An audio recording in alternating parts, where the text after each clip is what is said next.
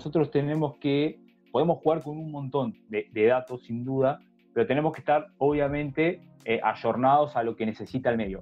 Hoy quizás cuando nosotros buscamos llamarle la atención al usuario de nuestro cliente, eh, jugamos más con Messi, con Cristiano Ronaldo, digo, con los 15 jugadores más importantes del mundo, que son incluso más importantes que los clubes.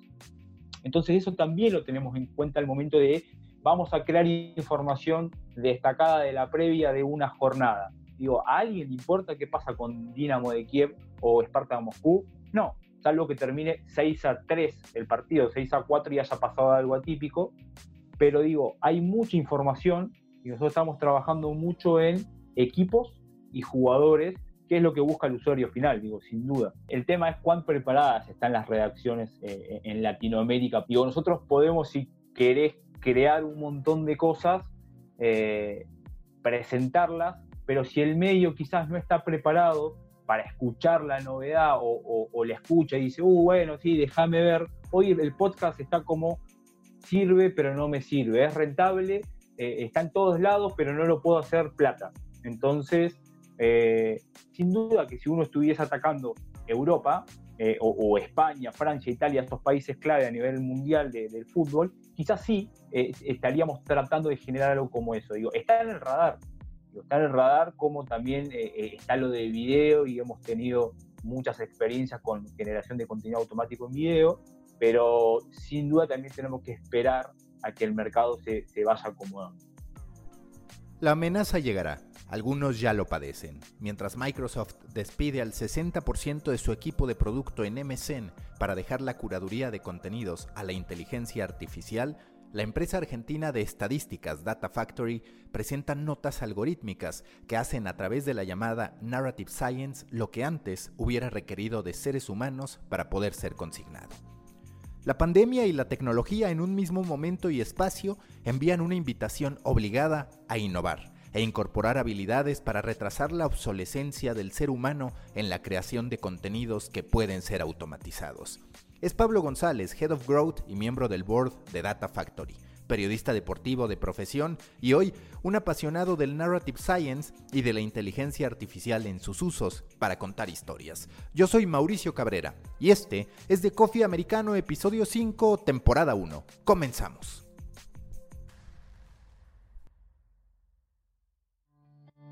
Aquí comienza de Coffee Americano. Grandes historias para grandes storytellers un podcast continental sobre medios, historias, marketing y contenido con el sabor de Storybaker por Mauricio Cabrera. De Coffee Americano con Pablo González, quien es Head of Growth de Data Factory, también miembro del board de esta importante empresa de estadística que desde Argentina se ha encargado de estar entregando información numérica, información estadística a distintos medios a nivel mundial. Pablo, gracias por estar en The Coffee Americano y dime, ¿cuál es hoy la importancia de una empresa como la tuya en el contexto de los medios de comunicación y en particular de los deportivos? Bueno, Mauricio, en principio muchas gracias por, la posibilidad de estar hablando contigo. Eh, un saludo a toda la audiencia. Mira, la, pregunta que me haces, la verdad, es eh, más que interesante. Digo, en principio, eh, nosotros hace dos o tres años venimos pensando muchísimo en un, o trabajando en un gran cambio como compañía, digo, de cómo seguir agregando valor a través de los datos. Eh, Data Factory es una compañía que está por cumplir 20 años en el mercado, es una de las empresas líderes en la región, pero pasa también esto de que uno no puede quedarse siempre en hacer lo mismo, en generar contenido estadístico, producirlo y proveerlo a, los medio a los clientes, a las casas de apuestas, a los canales de televisión, sin agregar valor y principalmente sin entender lo que está pasando o lo que les pasa a los medios. Eh, y hoy la realidad es que más allá de la pandemia y estos cinco o seis meses drásticos que estamos viviendo todos, los medios están sufriendo un cambio grande, eh, muy cruel. Hace un par de, días escribí una editorial justamente tomando información tuya de tus podcasts, eh, cuando hablaban con, con Jorge y, con la gente de Pulso, de, qué pasa en los medios, si el paywall sí, si no, la torta publicitaria, y todo eso sin duda afecta a, nuestros clientes, a nuestros socios, y obviamente tenemos que estar siempre eh, atrás de los cambios, y en ese camino estamos. Cuando tú analizas esta evolución, porque en efecto yo recuerdo haber sido cliente de ustedes con medio tiempo desde 2010, 2011, vaya, no recuerdo las fechas exactas porque íbamos y veníamos con distintos proveedores, con el propio Juan Fútbol. 2011, 2011. ¿Cuáles son los distintos momentos que tú terminas identificando en la proveeduría estadística. Y es que ahí hay un gran punto. Por ejemplo, medio tiempo construyó su primera gran fortaleza fue haber tenido su propia base de datos del fútbol mexicano. De hecho, yo creo que son los únicos. Se reconocerá como un error de medio tiempo haber descuidado esa base de datos. También por lo complejo que se hizo y porque el fútbol mexicano pasó de tener prácticamente una competencia relevante a tener cualquier cantidad de torneos que hacía muy costoso para un medio de comunicación mantenerse también como, digamos, la agencia de datos. Después llegan agencias como la de ustedes a poder dar ese servicio y en algún momento se comoditiza, ¿no? Dicen, todos tienen la misma información, todos tienen el mismo minuto a minuto, ahora qué hacemos? Ustedes como empresa, ¿cómo han ido viviendo esas distintas etapas en las que se introducen compiten con la posibilidad de dar un mejor precio que las empresas de Estados Unidos, que me acuerdo mucho de Stat, después aparece eh, Perform, en fin, cualquier cantidad de, empresas. Y ustedes eran una muy buena alternativa, primero por la cercanía regional, por el entendimiento, y segundo, porque era más barato conseguir, la verdad, esos datos desde Argentina que desde Estados Unidos. Claro. Tal cual. Bueno, han habido varios procesos eh, en la compañía. Digo, yo estoy hace 15 años, cuando ingresé eh, estaba el boom de las estadísticas, era, eh, la tiene medio tiempo, lo tengo que tener, y venían y, compraban. Digo, era como vender agua en el desierto, digamos, es una frase que, hablábamos en su momento. Luego, como bien vos decís, se, fue un servicio commodity. están teniendo todo lo mismo. Eh, nosotros entregábamos el dato en crudo, en DataFit, en XML, y tuvimos, porque el mercado así lo dispuso, que empezar a innovar y generar productos llave en mano que sean customizables, que sean responsivos, y obviamente eh, respetando un poco la cultura latina. Eh, nosotros siempre decimos que somos una empresa latina para latinos. entendemos las culturas de cada país, la economía, eh, y cuando empresas de, Europa o de Estados Unidos quieren desembarcar acá, eh, a veces chocan con eso eh, y, en el día a día pasan cosas que uno por ahí está acostumbrado, principalmente aquí en Argentina, y nos encontramos con varios momentos. El, traspaso del papel a lo digital, eso nosotros hemos trabajado con muchísimos diarios papel y, ha sido muy reacio ese cambio internamente en los medios, y hoy si querés, eh, cuando uno analiza al periodista, yo soy periodista deportivo, recibido ya hace más de 15 años, lo que yo estudié, y el otro día justo lo pensaba cuando escuchaba tus podcasts y otros webinars, digo, lo que yo estudié ya no existe. Yo estudié para escribir bonito y para poder ser parte de un medio. Hoy el periodista está más metido en eh, entender el negocio, eh, tiene que saber venderse, saber vender su contenido, encontrar el nicho, y entonces todos esos cambios han hecho que quizás hoy, después de dos o tres años de mucho trabajo, hayamos desembarcado en diferenciarnos de otras empresas que hacen estadísticas y nos volcamos a la parte editorial, generando notas algorítmicas, automáticas, digo, se la puede llamar narrative science, diferentes conceptos, que hacen que agreguemos más valor al medio. Corramos un poco, eh, nos corramos un poco de la, de, la parte de, la máquina, digo, acá las notas se escriben tratando de ser lo más humanas posible, las hemos construido con los mismos clientes y periodistas, y, ahí hemos llegado. Está haciendo, digo, nos está yendo bastante bien, hay algunos medios, algunos periodistas que siguen siendo un poco reacio a esto, a me viene a reemplazar. Tú en su momento me enviaste una serie de casos que ya lo están probando. En México, por ejemplo, Medio Tiempo, El Universal, en Colombia está Futbolete. ¿En qué momento ustedes llegan a la conclusión de necesitamos crear estas notas algorítmicas y tenemos el espacio suficiente para poderlo convertir en un producto? Porque, y eso si quieres te lo pregunto más adelante, pero es un hecho que hoy también las agencias están muy retadas, porque en momentos en los que más diferenciación necesitan los medios, las agencias lo que ofrecen se puede comoditizar, porque si no, pues dejas de fungir como agencia para estar entregando muchos servicios a la medida, que inevitablemente suben el costo para ese medio, que entonces no va a poder pagarlo. ¿Cómo, cómo ustedes llegaron a esa conclusión y cómo se posicionan en un entorno tan complejo? Bien, eh, obviamente nosotros no podemos obviar lo que pasa en Estados Unidos o lo que pasa en eh, Europa, que son eh, nichos de mercado que siempre generan innovación. Digo, el concepto de Narrative Science está hace años eh, implementado en los medios, de New York Times, de, Washington Post, han sido los, los pioneros en esto. En principio para el tema de finanzas, después lo han hecho para eh, la parte deportiva. Vos has hecho una editorial hace un par de, de semanas justamente de esto. Y, y, la parte acá latina no, no lo habían explotado. La verdad es que vimos ese nicho, empezamos a interactuar mucho con los clientes, nos, nos vimos también apretados por competencias, pero apretados en el buen sentido. Teníamos competencia, competíamos por lo mismo, algunos tienen un poco más de servicio, otros no. Eh, si bien en precio podemos ganar, teníamos que buscarle la vuelta.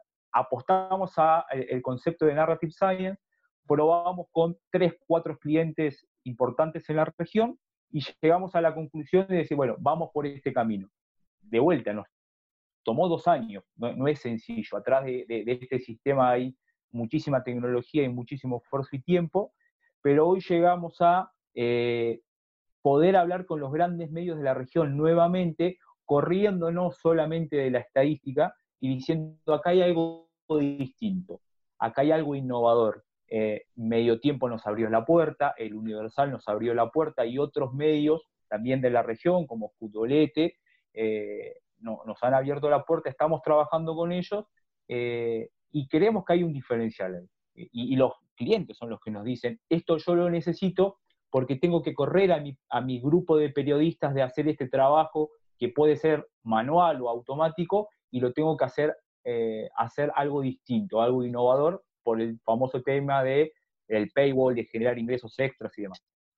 La gente se preguntará a quiénes tuvieron que contratar para poder entrar a este tema de narrative science, porque tú lo decías, pues había gente en Data Factory con la capacidad de capturar datos, con la capacidad de interpretarlos, había gente con la capacidad de escribir, pero ¿en qué momento apuestan tan fuerte para la tecnología y sobre todo, cómo hicieron esa transformación? ¿Fue contratando gente? ¿Fue fortaleciendo a la que ya estaba? ¿Qué fundamentos tomaron?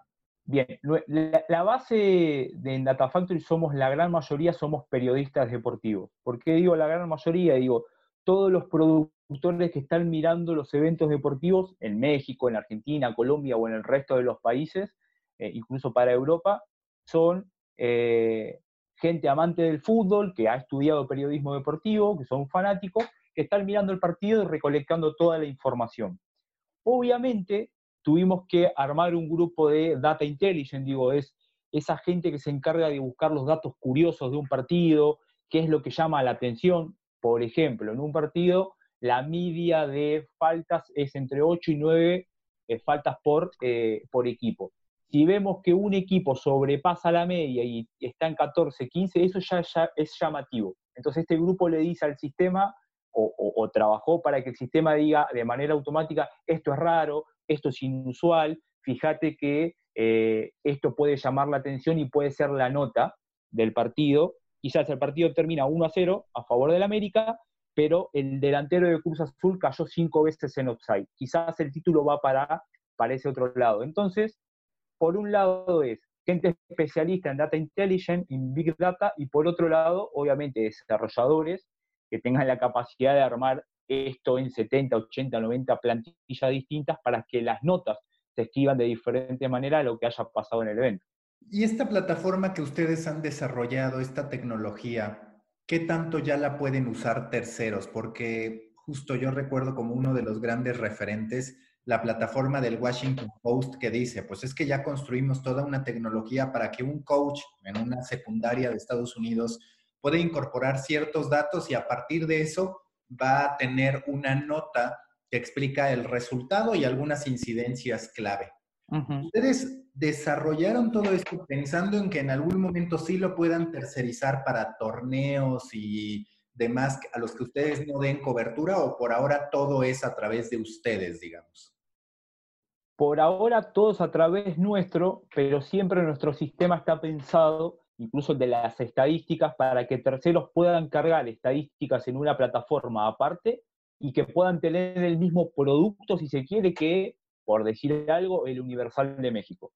Digo, la capacidad esta de que la tecnología haya torneos eh, amateurs o de, o de las reservas, que el mismo club pueda estar cargando esa información y la pueda mostrar como si fuese un partido de primera.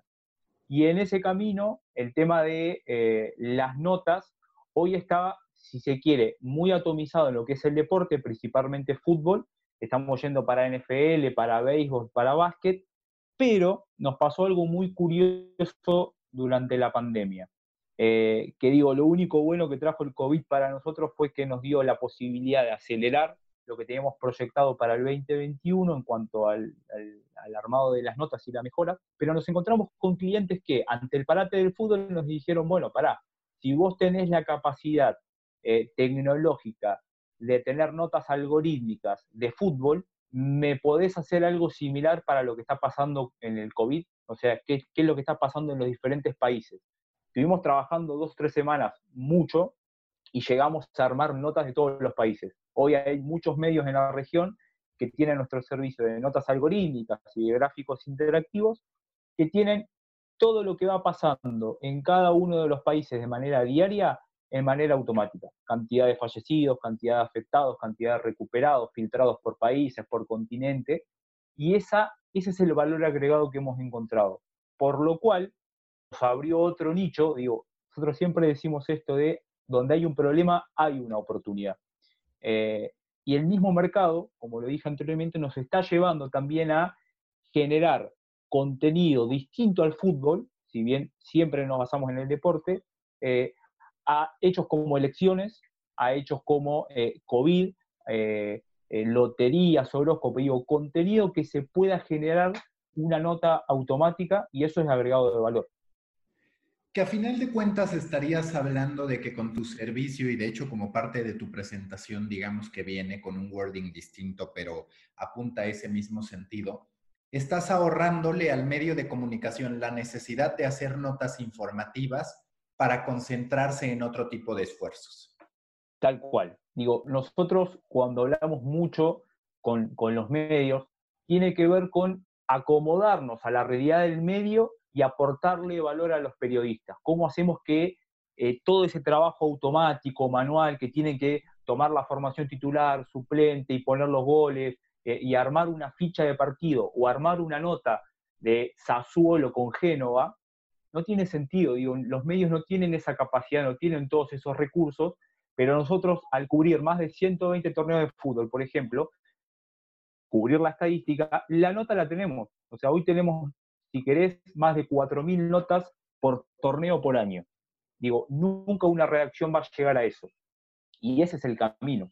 Y sin duda, nosotros veníamos mucho hablando con los periodistas, pero para este tipo de servicios de generación de contenido automático y masivo, ya no hablamos con los periodistas, porque vos esto lo sabés, ya los periodistas no toman tanto estas decisiones, sino los jefes de audiencia. Los medios hoy o los grandes grupos tienen jefes de audiencia y de SEO, y son los que toman estas decisiones. Y respecto al SEO, justo tú cómo trabajas, sí, por un lado, el hecho de tener información de todo tipo, de todos los partidos o de una gran cantidad de partidos a nivel mundial que por supuesto te beneficia, pero también con este riesgo que implica el que de repente esté en tantos lugares que pueda perder en, ponderación. ¿Qué explicación le das ahí a los especialistas en SEO de cada medio para decir, lo mío es una buena alternativa?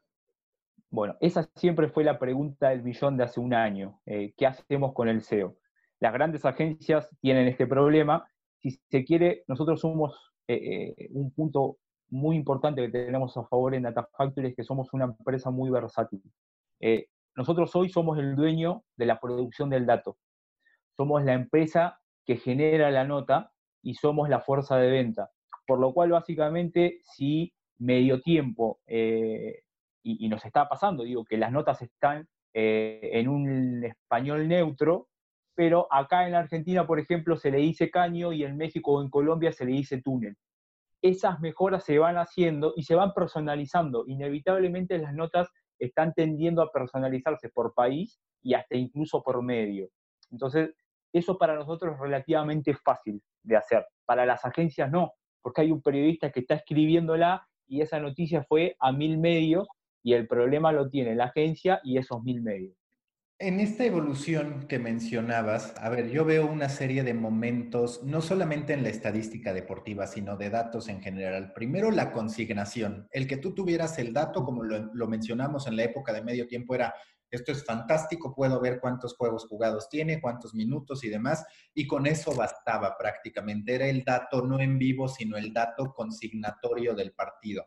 Después llega, digamos, este dato editorial o esta interpretación de datos oportunos que hizo muy bien Mr. Chip, por ejemplo, ¿no? Es el gran frente de tomo Twitter y me pongo a capitalizar el valor de mis datos. En ese momento me parece que los datos en los medios de comunicación como que se murieron, que estaban con el minuto a minuto y demás, que yo siempre dije es que es que si hablas de en vivo no digas segundo a segundo en vez de minuto a minuto por la dinámica que traes, pero bueno, ya era un tema en mi cabeza. Y ahora llegamos a un momento en el que se empiezan a dar medios 100% fundamentados en los datos. Y el otro día nos mensajeábamos para hablar de algunos grandes casos, digo, Estatista como una gran plataforma de reportes estadísticos, Visual Capitalist, que también está súper enfocado en eso. En fin, podemos ver cualquier cantidad de medios volcados a los datos.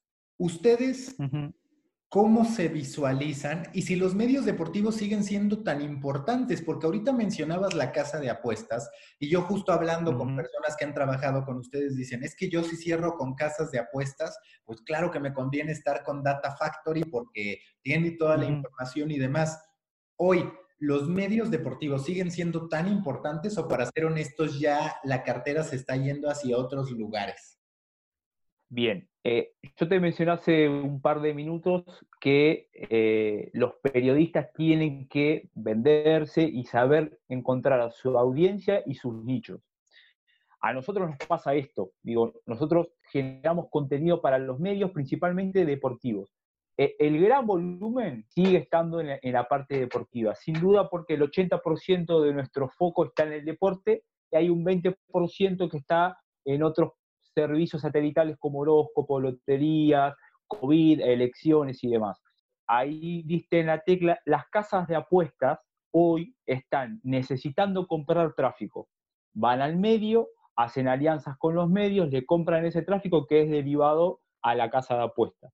Pero las casas de apuestas se han encontrado un nicho y es ahí donde nos buscan también mucho a nosotros para alimentar sus redes sociales de contenido atractivo que derive a ese usuario que ganó a la plataforma de apuesta y hoy están la gran mayoría, por lo menos aquí en Latinoamérica, que es nuestro mercado fuerte, generando páginas internas o blogs, donde tienen que llenarlo de contenido al menor costo posible, claramente, pero tiene que ser atractivo. Y nuestro foco de hace dos o tres años es contarte una historia a través de los datos. De nada sirve que yo te diga que el América le ganó 2 a 1 al Pachuca el otro día si antes no te conté que de los últimos 10 partidos el Pachuca no le puede ganar, por darte un ejemplo, o que el Memo Ochoa sigue siendo la figura del América siempre que juega contra el Pachuca, por darte otro dato. Digo, siempre hay una historia atrás del dato. Si yo no te la sé contar, no te estoy agregando ningún valor. Y el dato no sirve de nada.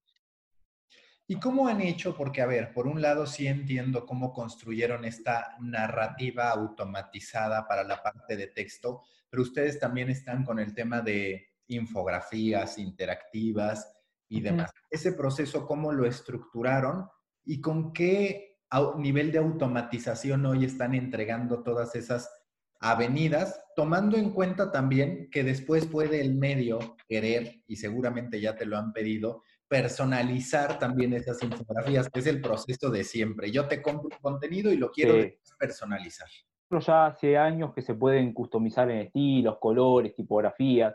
Eh, no te damos un producto, eh, una caja cerrada, sino que hemos desglosado el producto en 80 widgets distintos, de manera de que, eh, si se quiere, el periodista junto a su equipo de trabajo decidan, qué es lo que pasa hoy con el Universal, qué serie de widgets quieren montar para la previa, para el vivo y para el post. Eso queda automatizado y ya está. La parte de la personalización hoy de las notas es algo que trabajamos puntualmente con cada cliente.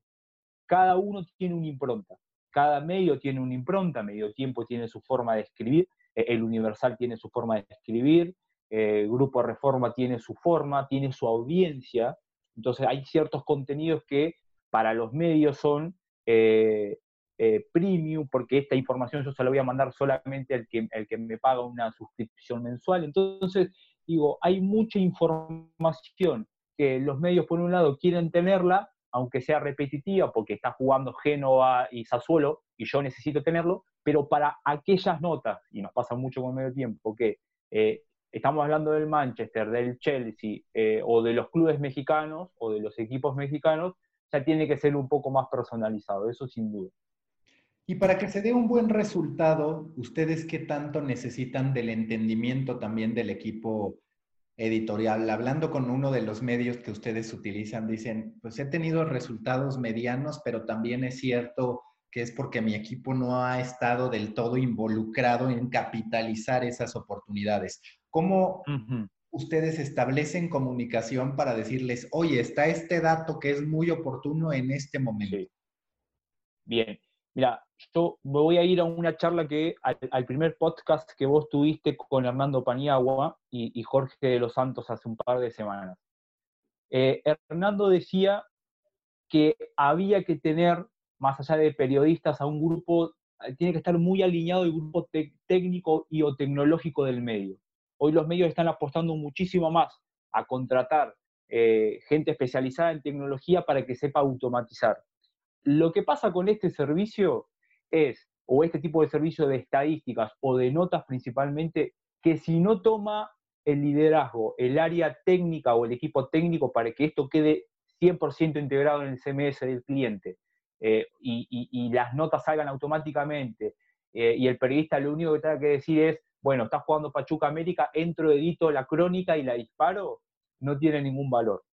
Porque yo te puedo dejar una Ferrari en la puerta de tu casa, pero si no sabes manejarla, te vas a estrellar a la, media cuadra. Es lo mismo que tengas una Ferrari o que tengas un auto muchísimo más económico, mucho más barato. Entonces, ahí vos estás mencionando algo muy importante. La parte, la parte tecnológica y la inversión de un mes o dos meses para este tipo de servicio es vital, porque después, durante dos o tres años, vos te asegurás un ahorro de trabajo muchísimo mayor. Así que la tecnología es clave acá. Hace rato mencionabas el tema de las casas de apuestas y demás. ¿En algún modo es distinto el contenido que entregan a ambos? No quiero decir de los partidos y demás, porque evidentemente los partidos pues, son los mismos, con la gran diferencia de que a las casas de apuestas les puede interesar hasta el más desconocido y quizás el partido más desconocido sea mejor porque hay grandes oportunidades y demás. ¿Cómo han ido ustedes entendiendo esa diferencia en materia de contenidos entre el cliente medio de comunicación y el cliente casa de apuestas? Y si tienes algunos casos particulares de cómo trabajan con estas casas de apuestas. Bien, e, es una muy buena pregunta. Mira, cuando analizamos las oportunidades y esos nichos, hay que entender el negocio de atrás. Yo no puedo ir a hablarle al editor en jefe de Medio Tiempo o del Universal o de Grupo Reforma igual que le hablo a el community manager o al líder estratégico de una casa de apuesta en Colombia o en Perú. Eh, sin duda, ¿cuál es el punto clave o lo más relevante para una casa de apuesta? La previa. La previa del partido en cuanto a principalmente los equipos, un historial o, o datos destacados.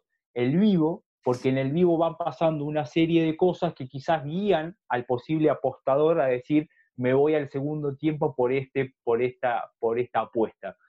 Lo que nos viene pasando, yo te lo comenté anteriormente, somos una empresa muy versátil, por lo cual el mismo producto que yo le puedo dar a un medio, a un diario web, eh, como el debate o a un sitio deportivo como Juan Fútbol, por decir algo, yo lo puedo acomodar fácil para que desde el marcador en vivo el usuario de la casa de apuesta haga clic y lo derive yo a la plataforma de apuesta de mi, de mi cliente. Entonces yo tengo que entender ese negocio y siempre hacemos ese análisis y por suerte nos va resultando. Justamente hoy acabamos de cerrar un muy buen acuerdo con una casa de apuesta de Colombia, que no la puedo decir por obvias razones, por un tema de confidencialidad, pero es eso, es cómo yo le puedo agregar valor a través de notas, a través de la herramienta que tengo de posteos automáticos en redes sociales o a través de los widgets para la previa y para el vivo. Para el post partido no, no tiene ningún sentido que yo le diga, ahí tengo la mejor información. No es un nicho, no es un negocio.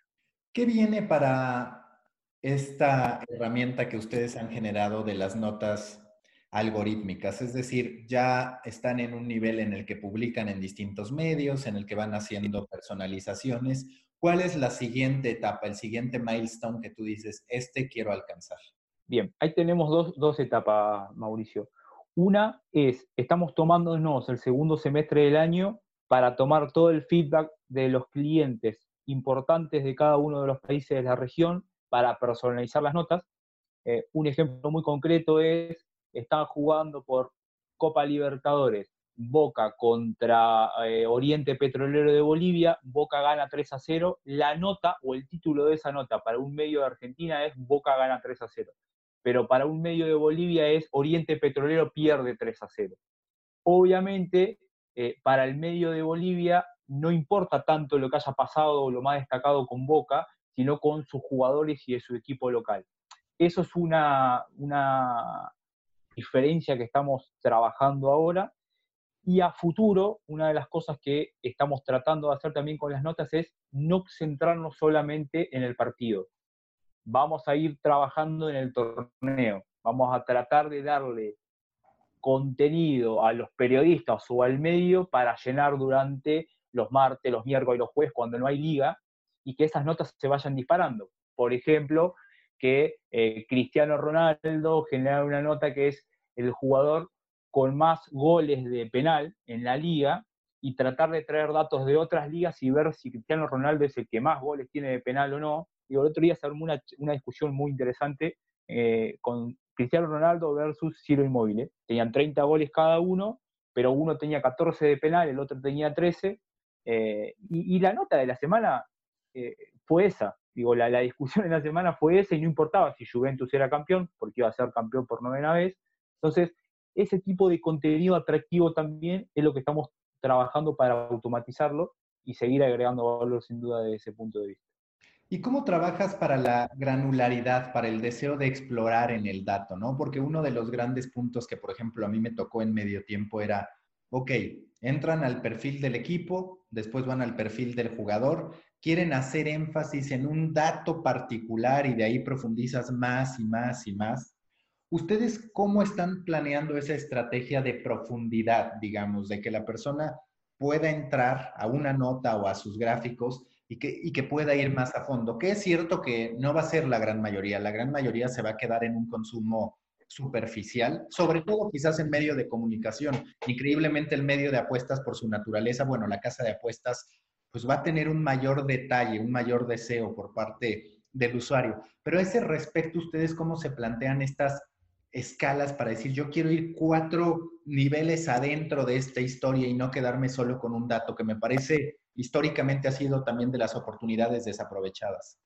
Sí, bueno, a ver, información hay un montón. Eh, de, un jugador o de un equipo. Obviamente nosotros tenemos que, podemos jugar con un montón de, datos sin duda, pero tenemos que estar obviamente eh, ayornados a lo que necesita el medio. Hoy quizás cuando nosotros buscamos llamarle la atención al usuario de nuestro cliente, eh, jugamos más con Messi, con Cristiano Ronaldo, digo, con los 15 jugadores más importantes del mundo, que son incluso más importantes que los clubes.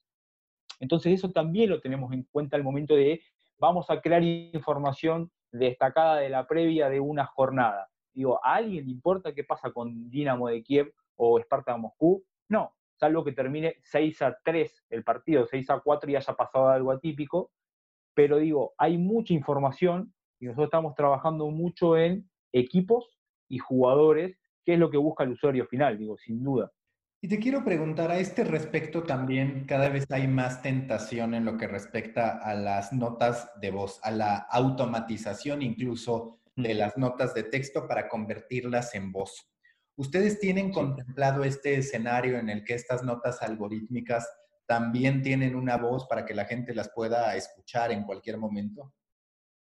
Bueno, e, eso es una buena pregunta. Eh, y en las discusiones que has tenido vos con Mauricio y con Jorge y demás, ya en el segundo podcast, eh, el tema es cuán preparadas están las redacciones eh, en Latinoamérica. Digo, nosotros podemos, si querés, crear un montón de cosas, presentarlas, pero si el medio quizás no está preparado para escuchar la novedad o, la escucha y dice, uh, bueno, sí, déjame ver, hoy el podcast está como sirve pero no me sirve, es rentable, eh, está en todos lados pero no lo puedo hacer plata. Entonces, eh, sin duda que si uno estuviese atacando Europa eh, o, España, Francia, Italia, estos países clave a nivel mundial del fútbol, quizás sí estaríamos tratando de generar algo como eso. Digo, está en el radar, está en el radar como también está lo de video y hemos tenido muchas experiencias con generación de contenido automático en video, pero sin duda también tenemos que esperar a que el mercado se, vaya acomodando.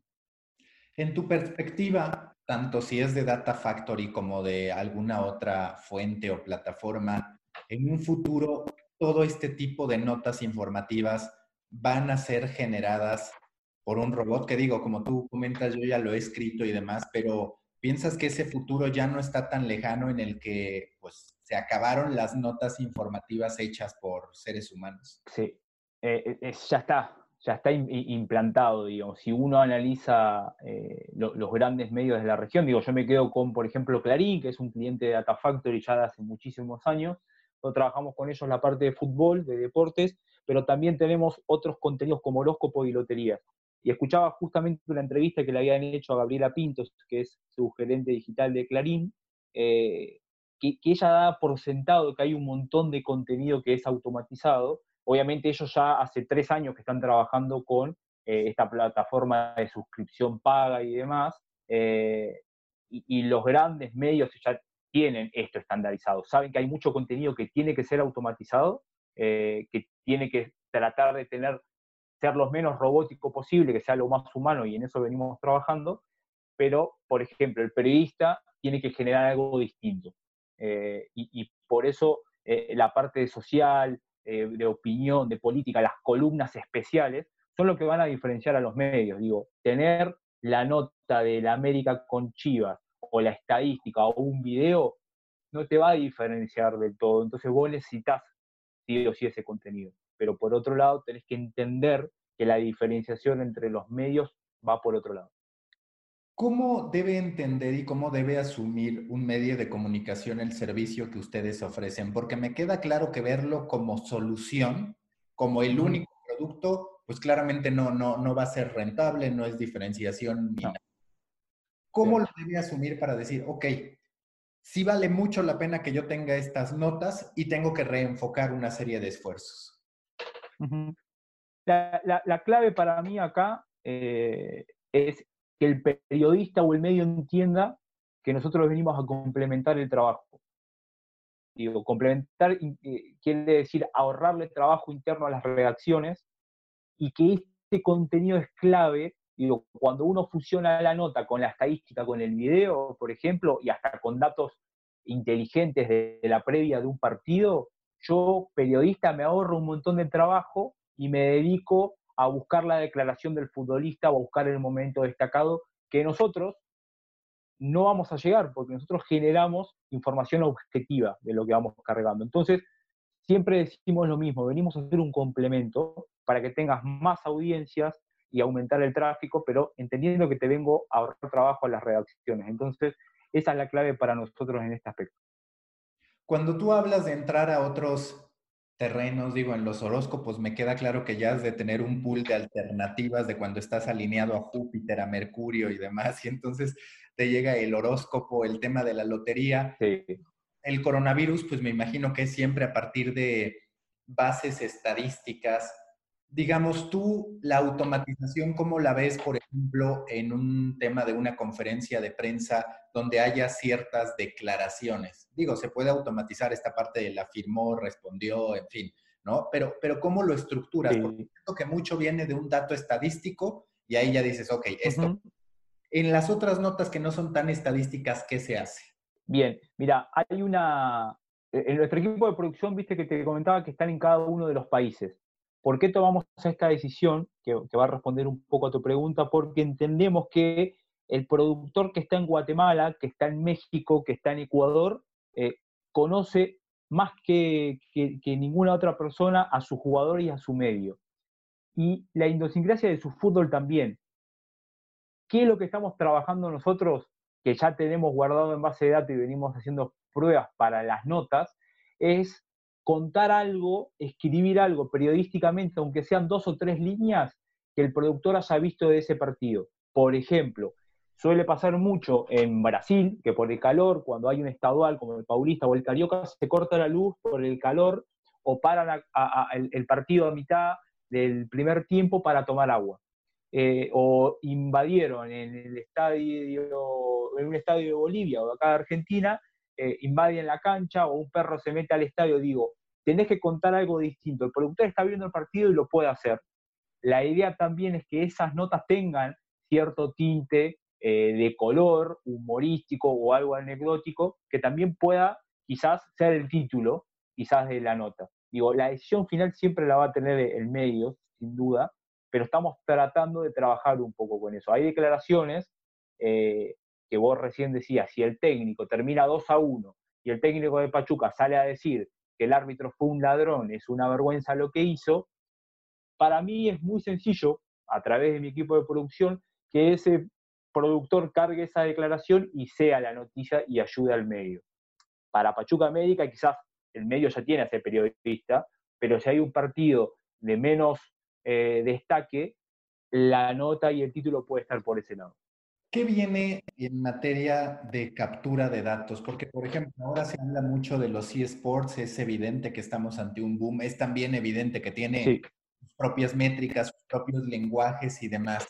Pero tú en algún punto ves a Data Factory diciendo, me voy a meter al tema de eSports y en algún momento va a ser útil para los medios llevar contenido a la industria. Bien. Nosotros durante la pandemia hicimos varias cosas con el objetivo de mantener el tráfico de, los medios y de seguir ayudando mientras no eh, habían eventos deportivos tradicionales. Cubrimos 35 eSports distintos, siempre asociados al fútbol, al tenis, al básquet y a la NFL. La liga eSport de, de México la cubrimos, la cubrimos en real time, la levantaron varios medios.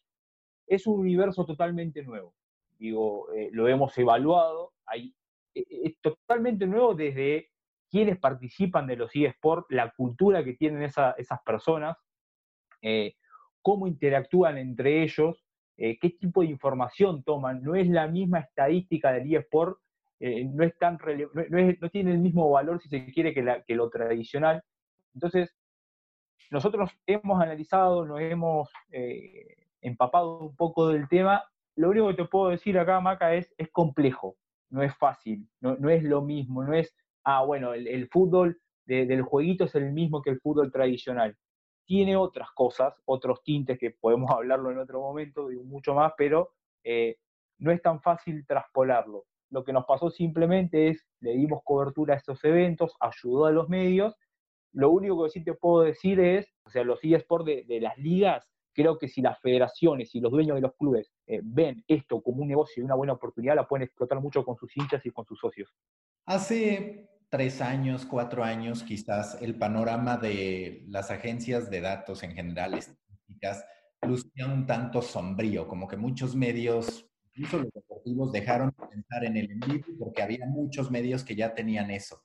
Sin embargo, ahora se han ido abriendo una serie de caminos, como este que ustedes encontraron de las notas algorítmicas. El tema, y a ver si ustedes también lo tienen mapeado, una vez que podamos volver a los estadios, el tema de la realidad virtual y de la realidad aumentada, en teoría también habilita todo un nuevo campo para las agencias de datos, para el periodismo de datos. ¿Ustedes cómo visualizan cuáles son las próximas tendencias que identifican en términos de todo lo que ahora vamos a poder consumir mucho a través de wearables, a través de la realidad aumentada y demás? Bien, eh, esto también e-, está muy atado a eh, cómo nos manejamos en Latinoamérica. Digo, yo creo que esto tiene mucho que ver también con los clubes, que están dispuestos a hacer cada uno de los clubes para que sus hinchas y sus socios principalmente, que son los que pagan la cuota todos los meses, eh, tengan un diferencial, tengan un valor agregado cuando van a un partido. Eh, deben ser muy pocos los estadios en Latinoamérica que tienen un internet genuino, un 4G o que funciona realmente en el estadio.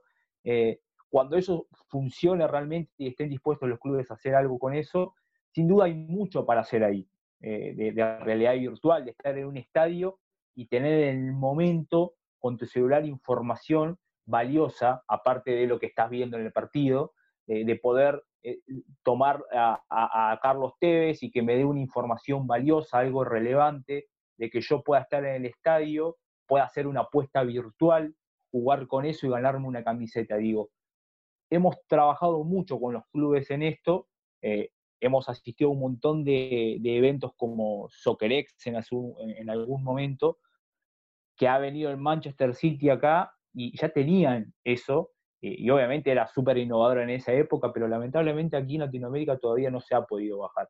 Yo creo que eh, mucho de lo que está pasando en Europa, bueno, y lo que pasó ahora con Barcelona, que dio un giro enorme a sus audiencias, yo creo que va por ese lado, digo, es tomar el dato, aprovecharlo, pero no solamente durante el partido, aprovecharlo desde un niño de 5 o 6 años que ya consume que ya tiene una tablet, que tiene un celular, que tiene acceso a Internet y que puede consumir Barcelona.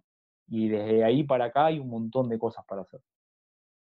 ¿Cuáles son los principales desafíos que tú hoy identificas para Data, eh, Data Factory? Si tuvieras que hablar también de tus competidores, ¿quiénes serían entendiendo que el entorno ha cambiado? Bueno, nosotros tenemos competidores, eh, Stats Perform, que es el, el, gran jugador, si se quiere, a nivel mundial luego de la fusión.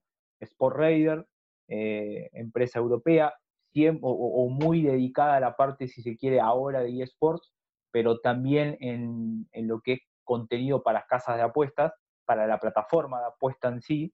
Eh, nosotros competimos básicamente con ellos. Eh, hemos aprendido muchísimo de ellos. Digo, sin duda que si ellos no hubiesen desembarcado en Latinoamérica, nuestra posición sería más cómoda, estaríamos en una zona de confort, y quizás no hubiésemos llegado tan rápido a estos cambios.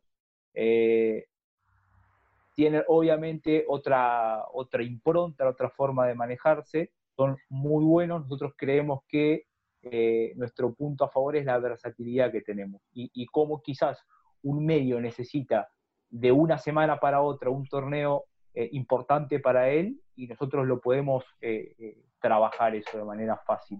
quizás estas empresas que son más grandes es más complicado, eh, pero sin duda competimos, eh, nos acoplamos, compartimos clientes en muchos casos y, nos ha sido cómodo. Hoy estamos trabajando bastante tranquilos en ese aspecto. ¿Ha sido una desventaja para ustedes el que en algún punto la sociedad latinoamericana esté tan centralizada en fútbol? Porque pues tú ves stats y digamos su primer punto de ataque no fue el fútbol, ¿no? Fueron otros deportes mucho más estadísticos, el americano, el fútbol. Sí. En cambio, Latinoamérica está muy en un solo tema, que es el fútbol. Claro, Argentina de pronto tiene otros deportes y demás, pero en términos generales es fútbol. Ah, si ustedes ven historia, sí dirías que de pronto eso los ha limitado, el, margen de maniobra, el decir, estamos especializados y tenemos este nivel de profundidad. Bueno, mira, Imaca, el, el tema puntual es a dónde queremos ir nosotros, digamos, para dónde queremos meternos. Cuando la, empresa se fundó hace 20 años eh, y, pensábamos, bueno, ¿qué queremos ser? Obviamente nuestro nicho y nuestro mercado estaba en el fútbol. Hemos, hace ya más de 10 años, eh, nos hemos eh, metido en el, en el, mercado mexicano y hemos empezado a generar por estos mismos clientes NFL, NBA, béisbol. Llegar también a un nivel de datos como tiene Stats, que es una compañía de hace 37 años, digo, se funda en el 83, y nace con los deportes estadounidenses, es muy complejo.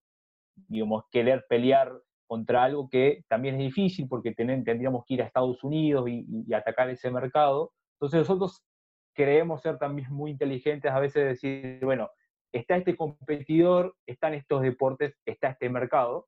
Eh, no creemos que haya sido una limitación. De hecho, los medios mexicanos que toman nuestra información quizás tienen un nivel eh, medio versus lo de stats para NFL, para béisbol, pero les alcanza. No necesitan información premium porque el usuario quizás con saber cómo va el partido de NFL, quiénes son los anotadores o cómo terminó Chicago Bulls contra los Lakers, ya le alcanza. Entonces, en ese aspecto, no, no un sentido común. ¿Qué experimento han hecho ustedes que en algún momento dijeras, esto no funcionó, le teníamos mucha fe, hicimos la prueba y no resultó como esperábamos? Bien, eh, eh, el fantasy, el famoso fantasy de crear una liga propia eh, la, generamos para un cliente, me acuerdo, hace 8 o 9 años, pagaron el desarrollo, nos quedamos con, la copia del, producto y dijimos, este es el boom. Vamos por este lado, creemos el, fantasy para un montón de medios. Estuvimos dos, tres años, creo, intentando, probando, pero cada medio nos volvía loco porque necesitaba un desarrollo exclusivo. O, o, teníamos, bueno, medio tiempo tuvo un fantasy muchos años, eh, hemos hablado en el 2012, 2013 para hacer algo juntos, pero ya no era lo mismo de tener un producto similar que se pueda customizar.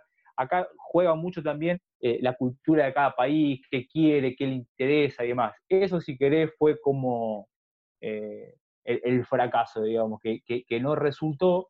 Y, nos ha pasado, escuchando muchos medios también, con el tema de las aplicaciones, cuando nos pedían a darnos una aplicación llave en mano.